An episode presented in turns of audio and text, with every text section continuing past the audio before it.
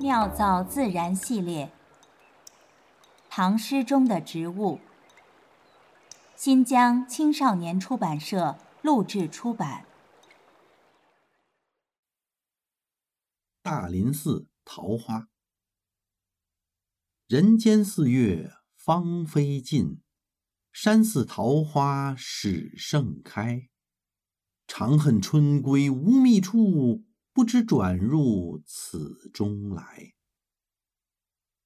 作者白居易，地点江西庐山大林峰，时间公元八百一十七年，唐宪宗元和十二年四月。万曲一收，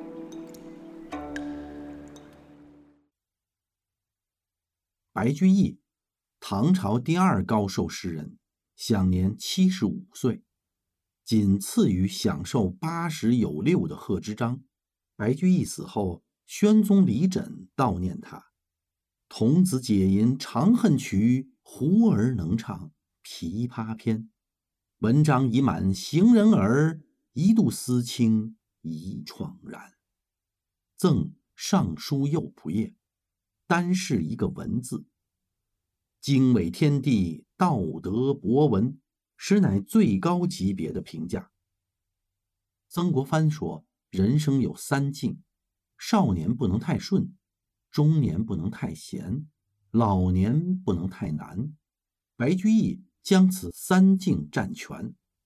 少年遭逢战乱，家贫多故，辗转诗书；中年官职不高，屡进征谏，终至被贬。晚年时来运转，一路升迁，官至二品。这样的人生经历，使他的诗歌既不同于李白的浪漫与气魄，也不同于杜甫的现实和深刻，而带着一种强烈的、极易使人产生共鸣的深深感染力。感染力就是流行力。白居易自言，自己的诗句亦往往在人口中，均使高霞玉。看中了一位歌妓，欲买之。歌妓骄傲地说：“我可是会唱白学士《长恨歌》的人，能和那些庸脂俗粉一样吗？”于是身价倍增。白诗之盛行如是。这首《大林寺桃花》作于被贬江州司马时期，诗人正处于人生的低谷，故言人间四月芳菲尽，春花易逝。人生亦然，但山寺桃花始盛开的惊讶与狂喜来得如此始料未及，简直如同误入桃源的渔人豁然而开朗。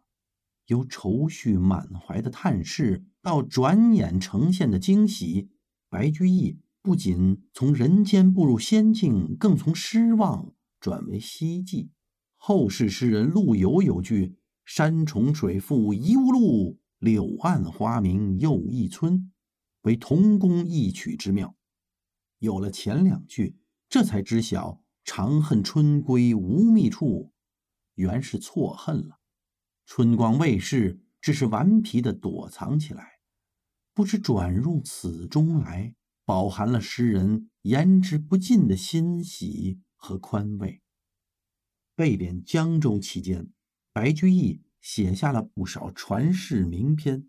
他在给挚友元稹的书信《与元九书》中提出了“诗者根情，苗言华生实意”的理念，认为感人心者莫先乎情，莫始乎言，莫切乎声，莫深乎意。这首短短的小诗，立意新巧，情景交融。遣词去雅，启人神思，可看作是他为自己诗论最好的诠释。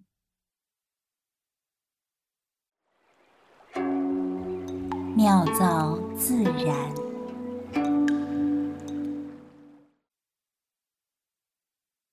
农历四月，诗人正在江西游历，平原地区的桃花呢都凋谢了。等他登上庐山，发现山上的桃花依旧盛开。白居易为这首诗写过一个序：山高地深，时节绝晚，于是梦夏如正二月天，山桃始华，见草犹短，人物丰厚，与平地聚落不同。说明白居易呀自己当时就已经注意到了山地与平地物候的不同。这种现象我们日常也经常见到，山区的花呢会比平原地区的花更晚开放，山区的农作物会比平原地区的更晚成熟。老人常讲晚一个节气，这是为什么呢？地理学上有一个规律，海拔每上升一千米，气温降低六摄氏度。正是这个原因啊，造成了山区和平原的植物生长节律的区别。影响植物生长最敏感的因素呢，就是温度。当温度达到一定的程度，植物就会萌芽开花。在平原地区呢，桃花一般是四月份开放。花期只有半个月左右，五月初呢就全部掉落了。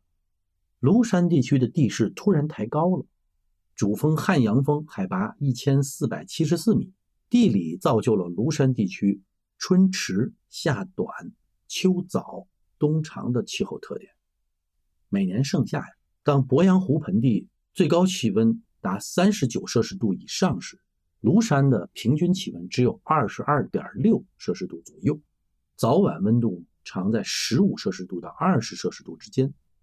诗人写作的庐山的大林峰，现在叫云顶峰，海拔是一千二百米左右，而山下的鄱阳湖地区的平均海拔是二十五米左右，落差呢达到一千一百多米。按照前面讲的这个气候学知识，同一个时间，云顶峰的气温比鄱阳湖的气温至少要低七到八度，这个温差。就造成了山上的桃花要比山下的桃花晚开。诗人恰如其分地把这种现象形容为了“长恨春归无觅处，不知转入此中来”。科学的内核，诗意的语言。万曲一收，妙造自然。